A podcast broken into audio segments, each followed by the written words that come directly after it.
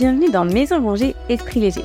Je suis votre hôte, Amandine, et j'ai eu envie de partager avec vous ma passion du rangement et de l'organisation.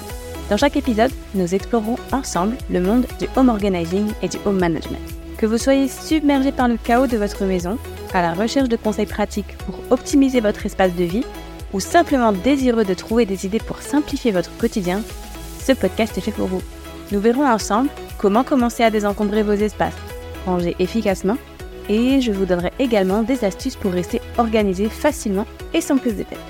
Mon objectif est vraiment de vous inspirer à simplifier votre vie.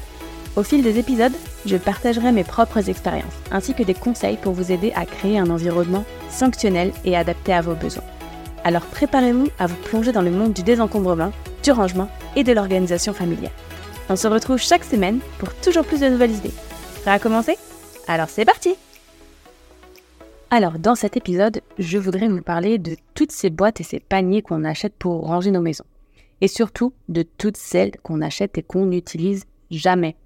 Et oui, souvent, on achète des boîtes et elles ne vont pas du tout dans le placard où on voulait les mettre, ou ça rentre pas bien, ou tout simplement on en a déjà trop et ça ne va pas avec le reste. Bref, vous avez compris, il ne sert à rien de foncer tête baissée au magasin si vous voulez réorganiser votre intérieur. Il s'agit de bien réfléchir avant et je vais vous aider à procéder de façon à savoir de quoi vous avez besoin. C'est parti pour un petit guide sur comment bien choisir ses boîtes et ses paniers de rangement. Alors, première étape, préparer le terrain. Avant de songer à acheter de nouveaux contenants, commencez par le désencombrement. Yes, encore une fois, il est là, ce fameux désencombrement. le désencombrement est bien plus qu'une simple purge d'objets inutiles. Considérez-le plutôt comme une opportunité de redécouvrir et réévaluer vos possessions. Créez des catégories selon l'utilisation quotidienne, saisonnière ou occasionnelle. Ça vous aidera à déterminer la fréquence d'accès nécessaire à chaque catégorie et ça va influencer du coup le choix des contenants. Triez chaque recoin de votre espace et posez-vous les questions essentielles comme est-ce que j'utilise vraiment cet objet? A-t-il une place dans ma vie quotidienne? M'apporte-t-il de la joie? Une fois qu'on a fait un bon tri et un bon désencombrement, on y voit déjà plus clair. On sait exactement ce qu'on a arrangé dans nos placards. Après, vous allez pouvoir faire l'inventaire de tous les contenants que vous avez déjà. Parce que oui, je suis certaine que vous en avez déjà. Voyez ce qui peut aller déjà dans votre future organisation. Vous pouvez aussi utiliser des boîtes à chaussures ou d'autres cartons vous avez déjà, et ça, on n'y pense pas assez à réutiliser ce qu'on a déjà. Ça peut très bien suffire pour certains rangements où on n'a pas besoin que ce soit très esthétique. Une fois le tri et l'inventaire fait, vous avez terminé la première étape, et la plus longue surtout. Ensuite, on passe à l'étape 2. Mesurer les espaces de stockage. Ici, on passe à l'étape un peu plus mathématique. prenez un mètre ruban et mesurez vos étagères, vos placards et tout autre espace destiné à accueillir vos nouveaux contenants. Prenez des notes précises des dimensions. Cela vous aidera à choisir des contenants qui s'intègrent parfaitement, maximisant ainsi chaque centimètre d'espace disponible. Une planification minutieuse à ce stade vous garantira des résultats harmonieux par la suite. Vous pouvez, une fois les mesures complètes, essayer de vous faire un petit schéma pour voir comment vous aimeriez que l'espace soit organisé. Notez où vous voulez mettre chaque chose si c'est dans la cuisine, pensez à bien réfléchir à vos trois zones du triangle.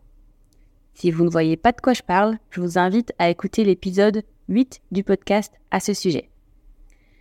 Si vous êtes plutôt sur un dressing, voyez si vous allez plier beaucoup de pièces ou alors les suspendre.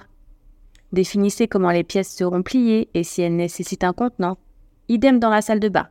Commencez par catégoriser et vous verrez s'il y a plus d'une catégorie ou d'une autre, et vous saurez alors exactement ce qu'il vous faut comme boîte. Gardez bien cette petite carte qui sera votre plan d'action pendant vos achats. Étape 3. L'art de choisir les contenants adaptés.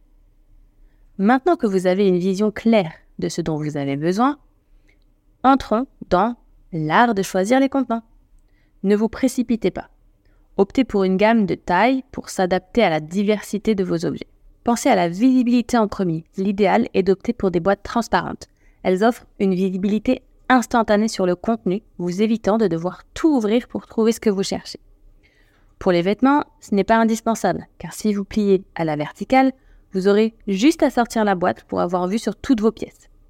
Là encore, si vous voulez plus d'infos sur le pliage vertical, vous pouvez aller écouter l'épisode 10 du podcast. Les paniers en osier ou en tissu, eux, peuvent ajouter une esthétique chaleureuse tout en étant fonctionnels. Tout dépend de ce dont vous avez besoin. Les contenants à compartiments pour les articles plus petits sont vraiment intéressants, par exemple pour les accessoires à cheveux ou les bijoux, ou alors pour les torchons ou les épices. Ça évite de mélanger différentes catégories et ça facilite la recherche. Il existe aussi tout simplement des séparateurs pour vos tiroirs. C'est parfois beaucoup plus adapté qu'une boîte ou un panier. Quatrième et dernière partie, évitez les achats inutiles et inadaptés. Une fois dans les magasins, ne cédez pas aux achats impulsifs. Ayez toujours votre liste précise de ce dont vous avez besoin. Vérifiez les dimensions de votre espace de stockage et les dimensions des contenants que vous trouvez. Assurez-vous que les boîtes ou paniers que vous envisagez ne seront pas trop esthétiquement décalés avec votre déco actuelle s'ils sont amenés à être visibles. L'objectif est d'éviter les achats inutiles qui risquent de surcharger vos espaces. Et surtout, on ne cède pas à la promo ou au coup de cœur sans vérifier que les dimensions sont bonnes.